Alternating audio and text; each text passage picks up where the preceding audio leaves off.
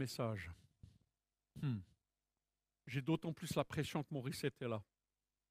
Parce que j'aimerais traiter d'un sujet qui, c'est la première fois que je vais le traiter. Euh, c'est un sujet difficile.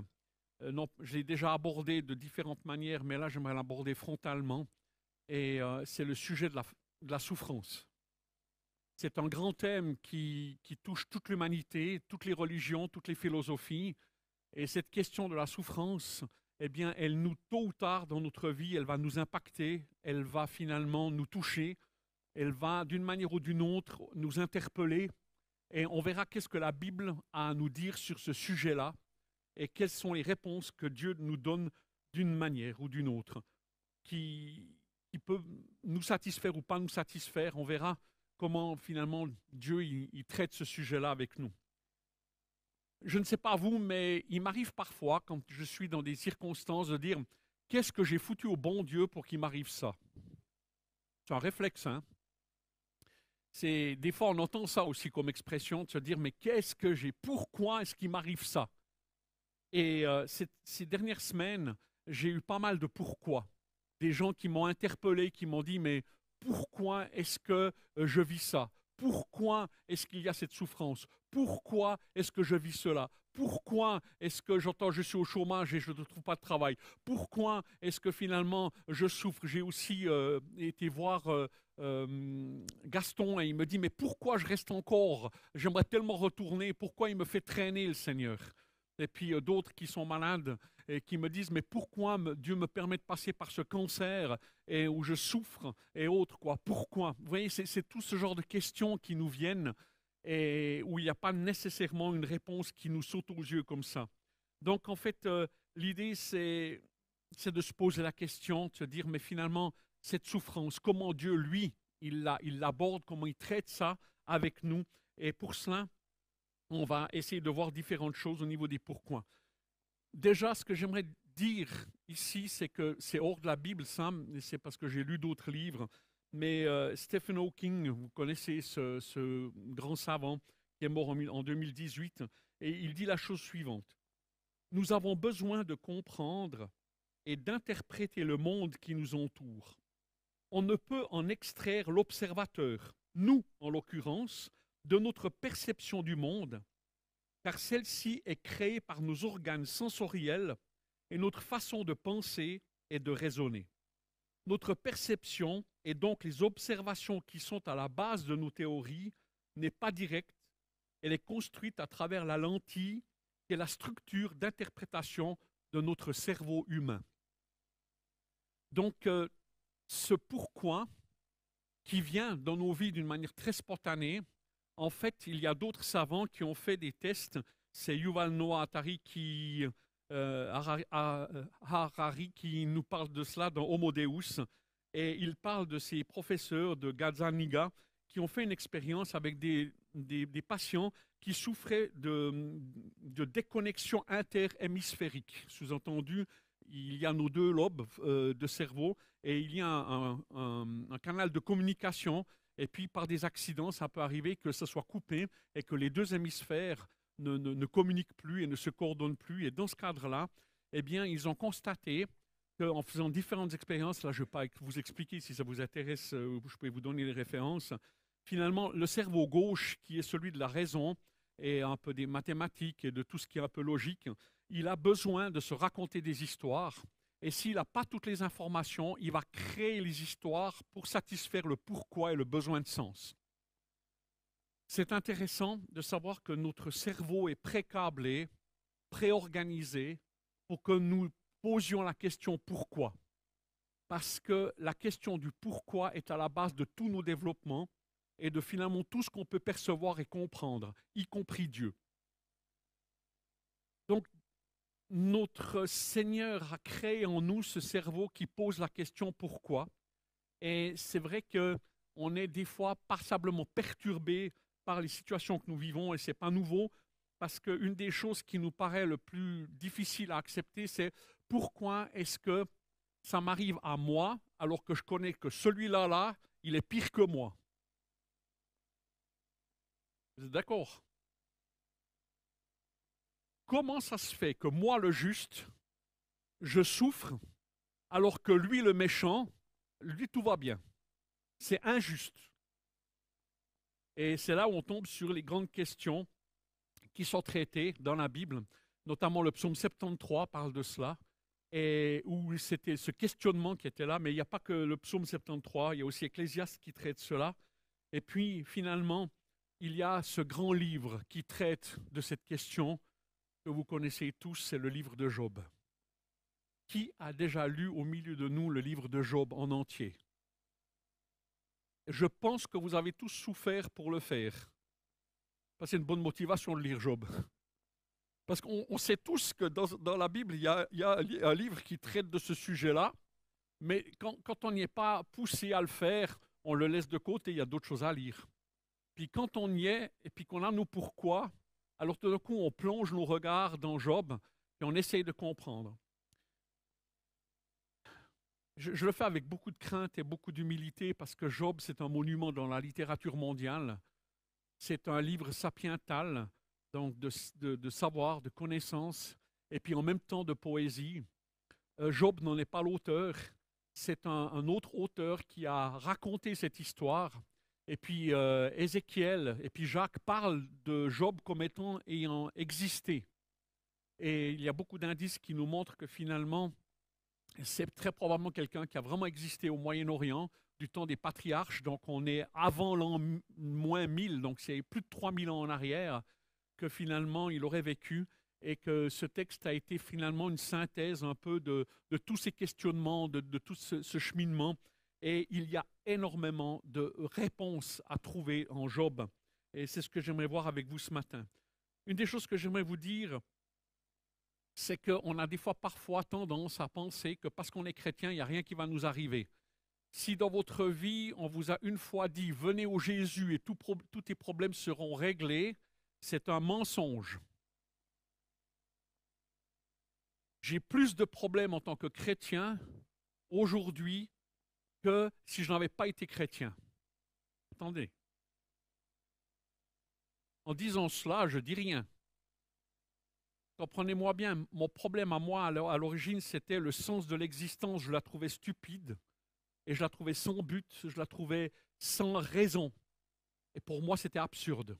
Et j'arrivais pas à vivre dans un univers absurde. Dieu est venu, m'a apaisé ma crise existentielle. Et en ce sens-là, il m'a totalement satisfait et apaisé. Par contre, j'ai découvert qu'il y avait des nouvelles règles, il y a des choses que je ne pouvais plus faire comme je le faisais avant, et dans ce sens-là, c'est plus compliqué. Et là, effectivement, ça ne résout pas tous les problèmes, ça en résout, quelques, euh, ça en a résolu quelques-uns qui sont profonds. Et puis avec le temps et l'aide de Dieu, dans mon cheminement, les choses se sont apaisées, se sont calmées, et où finalement, ben, euh, aujourd'hui, je peux aborder ces sujets-là d'une manière beaucoup plus libre. Les, les, disciples ont dû apprendre à vivre aussi dans l'épreuve, dans des moments difficiles que Jésus leur a donnés. Et à un moment donné, il dit, Maître, nous sommes perdus et tu ne t'en soucies pas. C'est quand il dormait sur le lac. Sous-entendu, parfois, quand on est dans l'épreuve et qu'il y a le silence de Dieu et où on a l'impression qu'il dort un peu Jésus comme à la barque, on a cette tendance à nous dire, mais tu nous as oubliés, tu n'es pas là, quoi. Tu n'existes pas, tu t'occupes pas de moi, je ne suis pas signifiant pour toi, je n'ai pas de poids, je n'ai pas d'autorité auprès de toi. Et où? Tu fais quoi? Et on est là à interroger Dieu sur son silence. On verra que c'était aussi une des caractéristiques de Job. Et puis Paul aussi a dû apprendre avec Luc et Aristarque quand ils étaient sur ce fameux bateau qui les amenait à Rome. Et pendant 14 jours, ils ont eu la tempête à, la fin, il nous est dit dans Acte 27-20 qu'ils avaient perdu tout espoir d'être sauvés, malgré le fait que Dieu les avait envoyés pour être des témoins à Rome, mais eux, ils avaient perdu tout espoir. Et puis on, parle, on pense au martyr d'Étienne, on pense à Jacques aussi, euh, l'apôtre, et puis tous les apôtres qui sont morts en témoin du Christ, sauf Jean qui est mort de vieillesse, mais en exil à Patmos. Donc euh, la souffrance fait partie intégrante du chrétien et on ne peut pas l'éviter, on peut simplement l'affronter, la prendre comme ça et comprendre qu'est-ce qui nous est dit au travers de cela.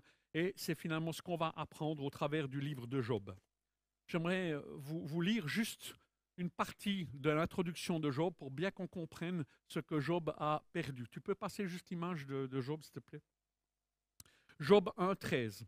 Alors qu'un jour, les fils et les filles de Job mangeaient et buvaient du vin chez leur frère aîné, un messager arriva vers Job et lui dit Les bœufs labouraient et les ânes broutaient à côté d'eux.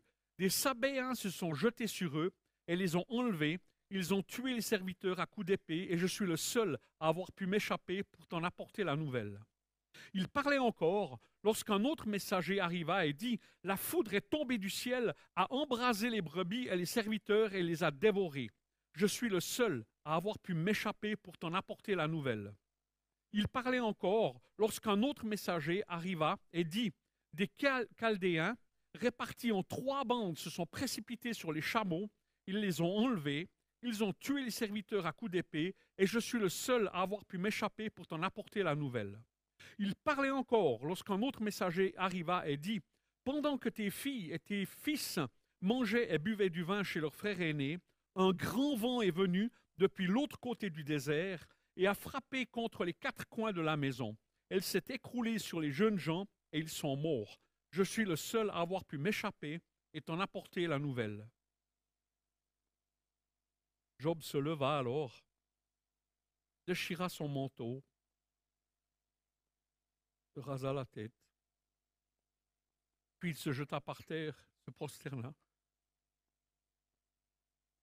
et dit c'est nu que je suis sorti du ventre de ma mère, et c'est nu que je repartirai. L'Éternel a donné, l'Éternel a repris. Que le nom de l'Éternel soit béni.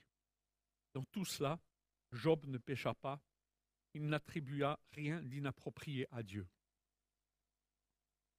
Texte terrible où un homme qui était bien placé, riche, en santé, qui avait tout pour réussir au niveau social et autres, le voilà en un instant au plus bas. Et là, il n'est pas encore au plus bas, parce qu'il y a encore un étage euh, qui ira plus loin, puisque même là, eh bien, il va tomber gravement malade. Et puis, dans sa maladie, il sera même assis sur des cendres en train de gratter cette maladie de peau qui était la sienne. Et là, il a vraiment tout perdu et il était vraiment au plus bas de ce qu'il y a. Une des choses qui est étonnante que j'ai aussi passé, c'est que quelque part, et pour certains d'entre vous aussi, c'est que quand on passe par un moment d'épreuve, on dirait que tout s'acharne en même temps pour venir. Et quelque part, c'est comme si un, truc tombe, puis après, en même temps, il y a trois, quatre autres choses qui, qui tombent en même temps. Et c'est là où ça devient difficile. Parce que si on n'a qu'une seule souffrance en termes de stress, on arrive à gérer. Mais quand tout vient en même temps, là, on est au bord du désespoir et Job était vraiment au fond et au fond, au fond du trou. Ça, c'est son contexte personnel dans lequel il vit. Ce que je vous propose, c'est juste d'analyser maintenant ces quatre positions qu'on peut déduire de ce texte. La question c'est, mais qu'est-ce qui s'est passé? Pourquoi est-ce que ça m'est arrivé? Et Job, qui, subit ces choses, il ne les comprend pas. Il est totalement aveugle de la situation et lui, il ne fait que de constater en un instant tout s'est écroulé, alors que tout ce qu'il faisait était juste, était correct. Nous, on le sait parce qu'on a lu le prologue, on, sait un peu le, contexte, quoi. mais lui, il ne le sait pas. Et là intervient des amis, des amis bien intentionnés, des amis sympas, des amis gentils qui l'ont suivi, qui l'ont connu et qui viennent à côté de lui. Et pendant une semaine, ils se taisent, ils sont à côté. Et puis, euh, finalement, leur thèse à eux, c'est de penser que Dieu punit les méchants et il bénit ceux qui le craignent. Ça, c'est leur base de fonctionnement, de compréhension qu'ils ont de Dieu. Et ils ne vont cesser de harceler Job tout au long de 20 chapitres en lui disant, mais Job, crache le morceau. Avoue, qu'est-ce que tu as fait pour que tu en sois là? Nous, on connaît Dieu. Dieu ne permettrait pas, toi qui étais le juste, toi qui faisais euh, le bonheur de la veuve et puis qui prenait l'orphelin sous, euh, sous sa protection, qui, qui donnait l'hospitalité et tout, je comment ça se fait que toi, Job, tu sois maintenant dans, un tel état Tu as dû faire quelque chose de terrible. Si vous lisez Job attentivement, vous allez voir que ça va en crescendo et à la fin, il s'énerve vraiment contre Job. Et ils ont une attitude vraiment exécrable au point où Job va leur dire, vous êtes vraiment de bien tristes amis et de bien tristes consolateurs. Et c'est vrai que c'est une grande difficulté que Job a parce que lui, moralement, il sait qu'il est coupable. Il le dit qu'il y a une culpabilité vis-à-vis de Dieu. Dieu, il prétend pas qu'il est saint à 100%, mais en tout cas pas qu'il mérite ça. Et il est persuadé de cette innocence et il demande à Dieu de, de, de pouvoir se présenter à lui et de pouvoir présenter son cas. Et il est certain qu'il va être entendu par Dieu et que finalement Dieu lui donnera raison. Le problème, c'est qu'il y a le silence qui dure pendant ces 33 chapitres où Dieu n'est juste pas présent, quoi. Et il y a la souffrance et ses amis qui l'accablent et qui le poussent. Et puis, euh, on voit cette thèse que finalement les, les, amis de Job disent en Job 11, 13, mais enfin, c'est tout, tout, le long des chapitres. Pour toi, dirige ton cœur vers Dieu, étends vers lui tes mains, éloigne-toi de l'iniquité et ne, ne te laisse pas habiter la justice sous ta tente. Alors tu lèveras ton front sans tache, tu seras ferme et sans crainte, tu oublieras tes souffrances, tu t'en souviendras comme des eaux écoulées, tes jours auront plus d'éclat que le soleil à midi, tes ténèbres seront comme la lumière du matin, tu seras plein de confiance et ton attente ne sera plus vaine. Tu regarderas autour de toi et tu reposeras en sûreté, tu te coucheras sans que personne ne te trouble, et plusieurs caresseront ton visage. Mais les yeux des méchants seront consumés, pour eux point de refuge, la mort, voilà leur espérance. On a tous vécu dans la souffrance des moments avec des amis qui disent Mais il faut prier. Il n'y a qu'à jeûner. Il n'y a qu'à chasser les démons. Il n'y a qu'à finalement, je veux dire, analyser, euh, je ton héritage et le récuser au nom de Jésus. Il y a toutes sortes de techniques et de méthodes qui sont issues finalement d'une réponse de ce type-là, en disant mais le Seigneur veut te délivrer, le Seigneur veut faire ci, le Seigneur veut faire cela. Et nous avons tous rencontré des gens qui croient bien faire, et puis qui nous disent, mais probablement qu'il y a un péché caché dans ta vie et tu dois le confesser, et puis demander pardon, et puis après, finalement, tu seras rétabli, puis tout va revenir comme par magie, et vraiment Dieu va te bénir, quoi. Ça peut arriver. Mais ça ne peut aussi ne pas arriver. Dans le cas de Job, ça ne s'est pas passé de cette manière-là. Et Jésus nous l'enseigne lui-même en nous disant que les péchés ne sont pas nécessairement, liés à des circonstances de vie. Et il va parler de cet aveugle-né dans Jean 9, 1, et puis où les, les disciples posent la question, mais qui a péché? Est-ce que c'est lui ou c'est ses parents? Et la réponse de Jésus, elle est la suivante, ce n'est pas que lui ou ses parents aient péché, mais c'est afin que les œuvres de Dieu soient manifestées en lui. Il ne répond pas. Et il dit non. Et si on regarde un peu plus loin, dans Luc 13, 11, avec les Galiléens qui sont fait tuer par euh, Pilate, et puis aussi euh, ces 18 personnes qui sont mortes à la tour de Siloé, il donne la même réponse. Croyez-vous qu'ils fussent plus coupables que tous les autres habitants de Jérusalem? Non, je vous le dis. Mais si vous ne vous repentez, vous périrez tous également. Et c'était aussi pour les Galiléens, mais si vous, vous ne repentez pas, vous périssez tous également. Sous-entendu, Jésus ne donne pas de réponse. Est-ce qu'ils ont péché ou pas? Il dit c'est des choses qui sont là. Et ces choses qui sont là, eh bien, on doit les, y passer et on doit finalement, nous, avoir la bonne attitude vis-à-vis de Dieu. le deuxième point, c'est que pour Job, c'est un mystère. Il ne sait pas ce qui s'est passé, il vit dans la souffrance et dans le questionnement. Et Job, tout au long de ces 20 chapitres dans lesquels il est, euh, où il, est mention que de Job, eh bien, euh, finalement, les réponses de Job, Job, c'est tout le temps pourquoi, Seigneur? Pourquoi il y a ceci? Pourquoi il y a cela? Pourquoi il m'arrive ça? Puis pourquoi les, autres, ils, vont bien? Puis que moi, il m'arrive cette chose-là? Donc, il est, tout le temps dans le questionnement. Il pose des questions à Dieu et Dieu garde le silence. On verra pourquoi après. Même à un moment donné, dans Job 23, 10, euh, enfin, si on regarde Job 21, 7, il dit Pourquoi les méchants vivent-ils? Pourquoi les voit-on vieillir et accroître leur force hein? Pourquoi? Le fameux pourquoi. Et puis, euh, euh, même un peu plus loin, il s'offusque qui dit Quoi donc? Ne sont-ils pas en possession du bonheur? Mais loin de moi de suivre leurs conseils. Et dans Job 23, 10, il va même dire qu'il il, voit que Dieu le, presse et le pousse à, à, vraiment avoir tout perdu et il croit que c'est Dieu qui est à l'origine de cela. Et il dit Voilà pourquoi je suis terrifié devant Dieu oui, plus je réfléchis et plus j'ai peur de lui. Parce qu'il est persuadé que tout ce qui lui arrive, c'est le plan de Dieu, c'est la volonté de Dieu. Certes, Dieu l'a autorisé, mais ce n'est pas le plan de Dieu. Dieu garde le silence et Job interprète le silence. Il faut comprendre que Dieu est lié par le fait que le diable l'a mis au défi. Dieu a été mis au défi par le diable qui dit, mais Job, il t'aime uniquement parce que tu le protèges, parce que tu le bénis. Et c'est pourquoi il te sert. Dieu relève le défi en disant, moi j'ai confiance en Job, qu'il ne me trahira pas et qu'il m'aime vraiment pour qui je suis. Et c'est là où Dieu donne l'autorisation au diable d'utiliser la nature, les circonstances, les Sabéens, les ennemis qui sont là d'une manière ou d'une autre, enfin toutes les circonstances étaient valables pour finalement amener la destruction de tout ce en quoi finalement Job pouvait être fier. Et tout a été détruit. Et le pire, c'était ses enfants, qui sont tous morts, ses filles et ses, fils. Et même sa femme va le maudire en lui disant, mais maudit Dieu et meurt. Et ça aussi, parfois, quand on a tout perdu, quand on vient encore nous dire ces choses-là, on est vraiment au comble du désespoir total. Quand les personnes les plus proches de nous aussi, finalement, participent et nous enfoncent encore un peu plus. C'est difficile. Et on peut comprendre Job qui avait ses peurs.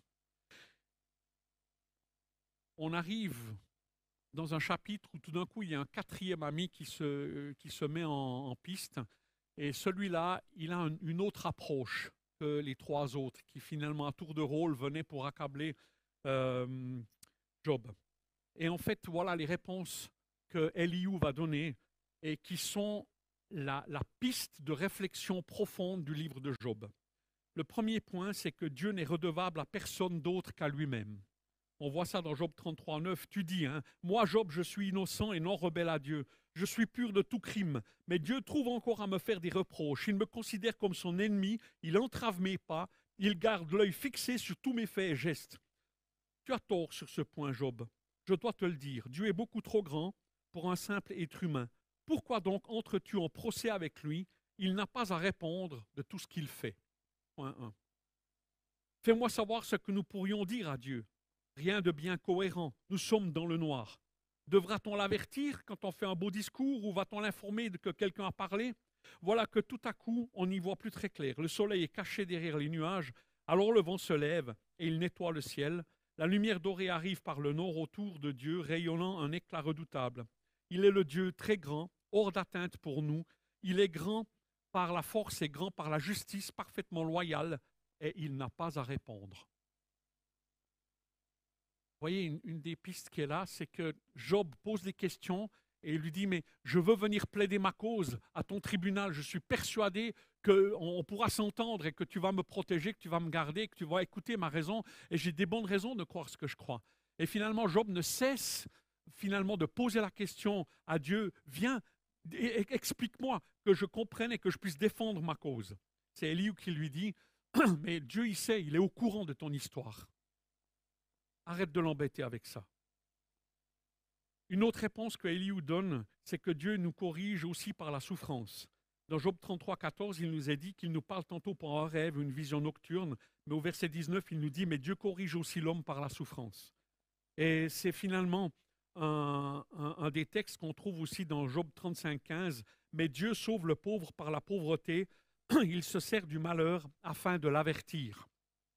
Parfois aussi, ben, comme un père corrige ses enfants, il peut utiliser la souffrance pour nous parler, pour nous ramener, nous ramener à la raison et nous amener à comprendre le plan de Dieu et de revenir à Dieu. Et il peut utiliser des circonstances difficiles parce que c'était comme dans la Bible, il nous dit, mais ne me donne pas la richesse de peur que finalement je t'oublie, ou ne me donne pas la pauvreté de peur que je vole et que je te déshonore. Mais garde-moi. Et que parfois dans nos vies, on a une tendance à s'installer dans notre confort, dans notre confort spirituel, dans ce qu'on vit, et puis que finalement, tout d'un coup, une épreuve arrive et ça nous remet à prier. On se remet finalement en question on réfléchit, et c'est aussi une des manières que Dieu a de nous parler. En l'occurrence, pour Job, ce n'était pas le cas, mais il y avait euh, d'autres choses qui étaient derrière, Job n'était pas au courant. Donc finalement, dans, dans les difficultés, on voit même dans Deutéronome 8 que Dieu a utilisé les difficultés pour faire ressortir d'Israël, finalement, vraiment ses vraies motivations, s'il voulait vraiment suivre Dieu ou pas. La souffrance est un révélateur de ce qui se passe au fond de notre cœur. Il y a des gens que je connais qui, dans la souffrance, se sont révoltés contre Dieu et d'autres qui se rapprochent de Dieu. La souffrance, elle n'est jamais neutre. Soit elle approche, soit elle éloigne de Dieu. Vous comprenez? Et je connais des gens parce qu'ils ont perdu leur épouse, ils ont perdu un enfant, ce qui est terrible, hein, je veux dire, d'une manière ou d'une autre. Et à partir de là, ils en veulent à Dieu, dans leur vision de Dieu, et ils ne veulent plus de Dieu dans leur vie parce que quelque part pour eux, Dieu devait les bénir ils n'ont rien fait de mal, en tout cas pas pire que l'autre, là, et euh, qu'ils ne méritent pas. Et donc, quelque part, ils disent, moi, je veux rien savoir de Dieu. Dieu n'est pas lié par nos bonnes conduites. C'est aussi Job 35, toujours l'a eu. Job, quand tu dis à Dieu, peu importe pour toi que je sois innocent, moi je n'y gagne rien. Estimes-tu vraiment que cela est correct? Penses-tu être ainsi dans le vrai devant Dieu? Quand tu commets le mal, est-ce que c'est Dieu à Dieu que tu nuis Lorsque tu multiplies tes désobéissances, en quoi cela le touche-t-il En rien du tout? Et si tu te conduis comme il l'attend de toi, que lui apportes-tu? Que reçois-tu? Euh, Que reçoit-il de toi? Mais le mal que tu fais ou ta bonne conduite affecte seulement tes semblables, les hommes. Et une fois que Élie a fini, Job se tait pour la première fois. Avec ses amis, il a toujours parlé, mais là, il se tait. Et il réfléchit. Et là, il n'a plus rien à dire parce que les arguments, les le mettent face à quelque chose qui le dépasse complètement, qu'il n'avait pas vu Dieu, c'est pas juste un copain, c'est pas un ami avec qui on peut parler, il est Dieu et il est au-dessus de tout. Et Job qui est là, dans sa souffrance, qui demandait finalement à, justifier sa situation et autres, eh bien voilà que là, d'un coup, il se tait, il prend conscience qu'il y a une autre dimension et que nous devons respecter finalement cette dimension-là aussi. Et puis la quatrième dimension, c'est celle de l'auteur de Job, qui veut nous, montrer que il y a, Job a un rôle de témoignage et que quelque part on retrouve cette pensée dans 1 Corinthiens 4, 9. Et c'est Paul qui dit, en fait, il me semble que Dieu nous a mis, nous les apôtres, à la dernière place. Nous sommes comme des condamnés à mort, jetés dans l'arène, l'arène romaine. Hein. et nous sommes donnés en spectacle au monde entier, aux anges aussi bien qu'aux êtres humains. Et Job est exactement dans cette situation-là, où finalement l'enjeu n'était pas lui, mais l'enjeu était finalement ce défi que le diable a lancé en disant, mais les hommes qui sont là, ils ne t'aiment que parce que tu les bénis, parce que tu les protèges et puis que tu les, les, tu les nourris et tu réponds à tout de leurs besoins. Et c'est ça, finalement, qu'ils aiment, c'est pas toi. Et le diable, bien souvent, il vient nous proposer des choses euh, pour pouvoir finalement nous soumettre à lui, mais dans le sens de nos désirs, pour qu'il nous rende célèbres, qu'il nous donne ceci ou cela d'une manière ou d'une autre. Ça, c'est vraiment comment le diable, lui, il est. Mais Dieu n'est pas comme ça. Et en fait, le défi qui était là, eh bien, c'était pour Job, qui, je crois, n'était pas du tout au courant de ce défi, c'est de tenir ferme et de résister jusqu'à la fin. Et on le voit aussi que L'éliou l'interpelle, lui dit, mais c'est pour ça que tu es dans la souffrance, c'est parce qu'il y a un défi et quelque chose qui te dépasse. Donc on voit qu'au travers de tout cela, je vais résumer, je vais finir, eh bien, quelque part, l'enjeu de la souffrance, il est révélateur de nos motivations, révélateur de qui nous sommes. Et, Dieu a confiance aussi en nous en tant que chrétiens, comme il avait confiance à Job, pour que nous puissions apporter un bon témoignage auprès de ceux qui souffrent, auprès finalement de tous ceux qui passent par des, grandes souffrances. Et je dois dire que Morissette, euh, ce matin, elle est là, c'est un grand défi quand on connaît sa vie. Pour moi, c'est un héros de la foi. Elle a perdu son mari dans un accident et ses trois enfants il y a déjà quelques dizaines d'années. Et elle est toujours là, fidèle à servir le Seigneur. Moi, ça me touche profondément. Parce que, en comparaison, ce que moi j'ai souffert ou ce que je suis en train de souffrir, eh bien, c'est pas pareil. Mais quelque part, l'enjeu, il est de rester fidèle et témoin et de continuer malgré tout à faire confiance à Dieu. Ce qui est intéressant dans la conclusion, c'est de quand Dieu il commence à parler, Dieu questionne Job. Et en questionnant Job, il lui pose la question, mais toi, tu étais où quand j'ai créé le monde? Tu étais où quand moi, j'ai mis les choses en place? Quand j'ai créé les animaux avec toutes les règles Est-ce que tu peux me répondre à telle question? Il pose plus de 50 questions à Job. Et, c'est en réponse à toutes ces questions à lui, par rapport à sa vision des choses, Et Dieu simplement lui, lui montre, Job, on ne joue pas dans la même catégorie. Moi, je suis Dieu et tu dois m'accueillir comme Dieu. Et tu dois me faire confiance. Et tu dois croire que je suis ce Dieu bon et ce Dieu juste qui fera les choses justes. Mais tu dois me faire confiance. Et tu dois m'accepter tel que les choses se sont passées. Si j'ai permis que ces choses t'arrivent, tu dois me faire confiance parce qu'il y a une finalité, il y a un enjeu. Et tout l'enjeu est, finalement, est-ce qu'on est capable de faire confiance en Dieu quand on est dans la souffrance, dans la difficulté, comme Job, de rester fidèle? On a le droit à des questions. On a le droit finalement de, s'interroger. Hein. dans la souffrance, réfléchit, nous dit Ecclésiaste. Et c'est vrai. Et Job réfléchit et il a pensé. Mais à un moment donné, Dieu dit, attends, je ne suis pas moi obligé de te répondre. Tu ne peux pas m'amener dans ton tribunal. C'est moi qui suis Dieu. Et là, Job tout d'un coup prend conscience de finalement sa finitude, ses limites. Et c'est là où il peut conclure en disant, finalement, eh bien, euh, j'ai posé des questions qui m'ont échappé et j'ai pas compris. J'avais entendu parler de toi, mais maintenant, j'ai vraiment pris conscience de qui tu es. Hein. Maintenant, mon œil te voit et je sais qui tu es et je m'en repens et je te demande pardon pour mon attitude de vouloir te demander des comptes et je veux te faire confiance. Une chose extraordinaire en Job, et c'est dommage que le temps passe si vite, c'est la conclusion c'est que Job est prophète. Et dans deux textes extraordinaires, il va parler de ce que Jésus a fait à la croix. Et il dit dans Job 16, 19, Maintenant, déjà, je sais que mon témoin est dans le ciel, mon témoin est dans les lieux élevés, et, euh, il va être là, il c'est mon témoin. Et puis Job 17, 3, il dit, Sois auprès de, de, toi-même ma caution, mon, mon rédempteur, mon garant. Et puis euh, au Job 19, 25, il dit, mais je sais que mon Rédempteur est vivant et qu'il se lèvera là, euh, le, dernier sur la terre.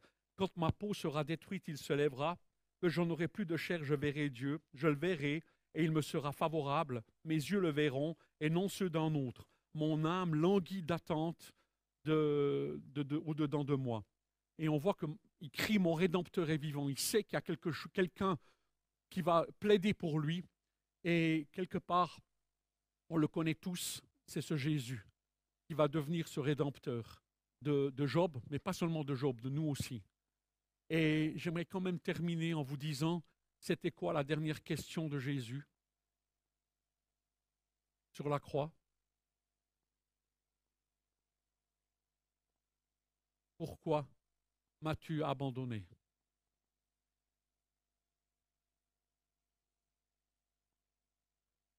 L'humanité de Jésus, confrontée à l'indicible, l'impensable. Et là aussi, Jésus, il a dit non pas ma volonté, mais ta volonté. Et en ayant fait la volonté de Dieu, nous sommes tous au bénéfice de la grâce, comme nous l'avons chanté. Et même Jésus a passé par le pourquoi. Mes amis, ayons confiance en Dieu croyons que nous avons un Dieu juste et bon. Et si nous ne comprenons pas, ce n'est pas l'important. L'important, de faire confiance à Dieu, même si c'est au prix de nos vies. Dieu n'est pas, obligé de tout nous révéler, de nous faire comprendre. Acceptons son autorité et sa majesté en n'importe quelle circonstance dans nos vies. Est-ce qu'on peut dire Amen à ça? Facile à dire. Que Dieu nous aide à le vivre et nous accompagne et nous soutienne. Et vous soutienne à vous qui êtes dans l'épreuve maintenant, et dans la souffrance et dans la peine. Toute ma compassion pour vous. Que Dieu vous aide et vous fortifie dans votre souffrance. Et j'espère avoir pu vous donner quelques réponses ce matin. Et si vous voulez approfondir, il y a un excellent petit livre qui parle de cela mieux que moi encore. Pourquoi Dieu permet-il la souffrance? Et c'est un excellent livre qui a lu en deux heures, mais qui se médite sur des semaines et des années. Merci pour votre présence, merci pour votre écoute, quoi. Et que Dieu vraiment vous accompagne et vous bénisse et vous soutienne dans vos propres épreuves, dans vos difficultés, et que vous puissiez toujours comprendre ce que Job veut nous enseigner et comment laisser Dieu régner en toutes choses dans nos vies et de lui faire confiance malgré tout. Amen.